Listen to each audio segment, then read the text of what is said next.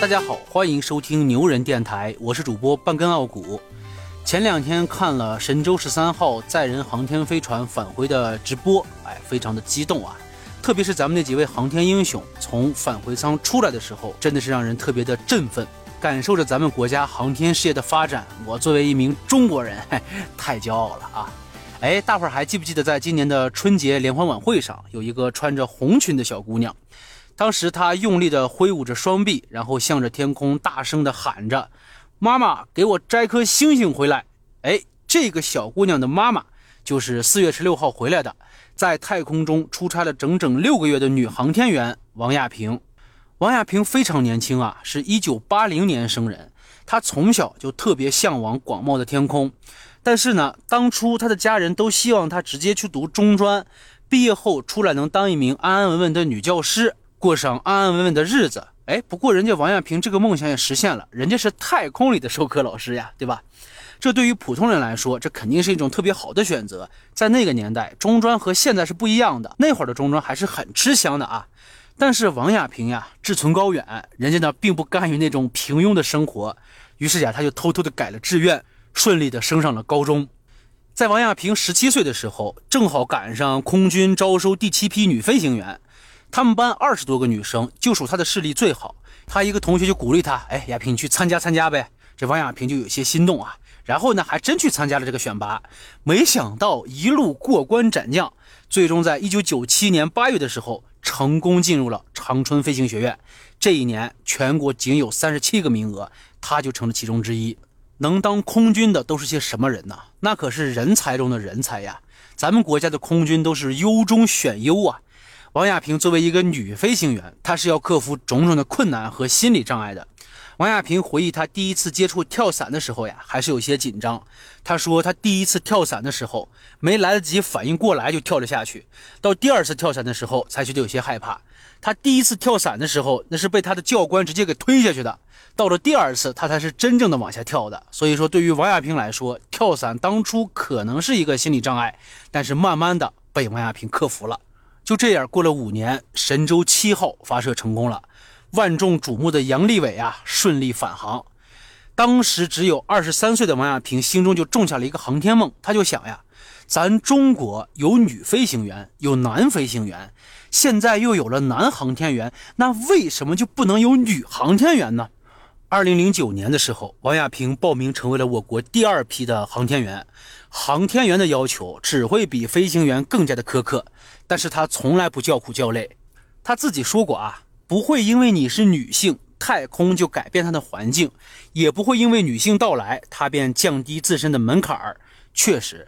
在航天员的训练当中，刻苦的训练条件可不会给你开小灶啊！为了适应太空生活，王亚平一次又一次的下潜入水，模拟失重水槽训练。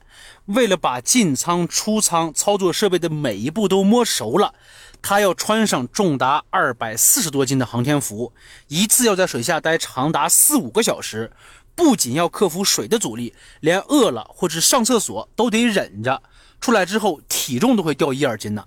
吃饭端碗的时候，手都在抖呀，筷子都夹不了菜。你想想，这每天就这种生活，普通人真受不了。最让王亚平心有余悸的就是离心机的训练。大伙儿在电视上应该看到过，就是人坐在一个球里边，然后有一个长摇臂，然后以一个点为中心，这个摇臂就开始哗哗的转圈，然后人在那个前端那个球里边就要承受那个压力。通俗来说，每进行一次这样的训练，就相当于背着八倍体重的自己在负重训练，就是你得背着八个自己，还得在那操控仪器。哎呀，我是做不到，我真做不到。在那个离心机里边，他的左手边上有一个红色的按钮，按下这个按钮就可以随时停止训练。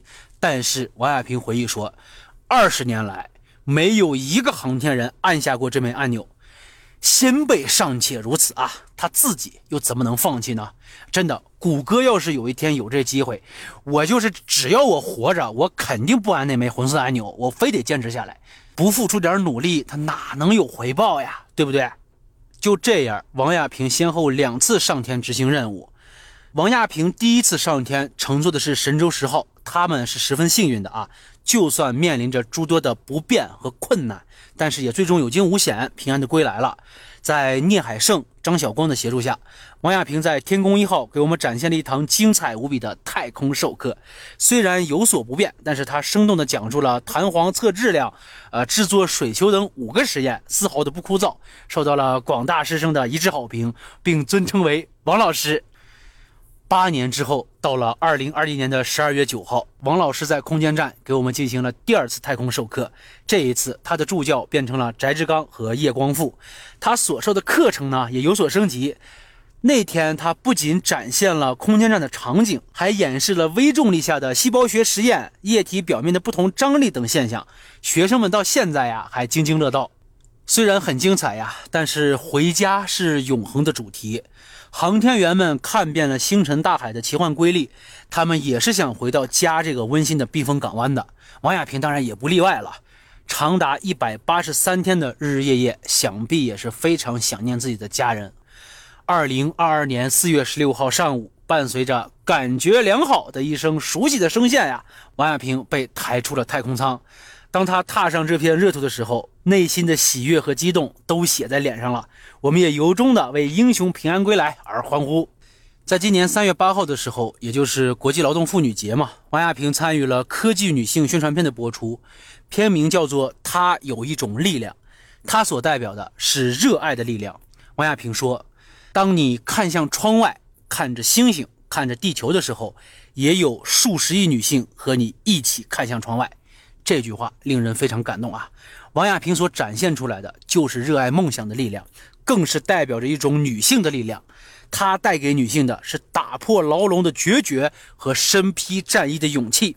这是王亚平的力量给我们带来的灵魂冲击，更是女性本身能够带给我们的意义。在这个世界上，总有那么一群人，他们的事业不是为了自己普通的生活，而是站在最崎岖的山路上向高峰进发。他们一次一次的为我们负重前行，站在顶峰为我们做出了表率。感恩王亚平，致敬王亚平。好了，今儿就这么着吧。感谢收听牛人电台，我是主播半根傲骨，顺手转评点赞，咱们下期不见不散。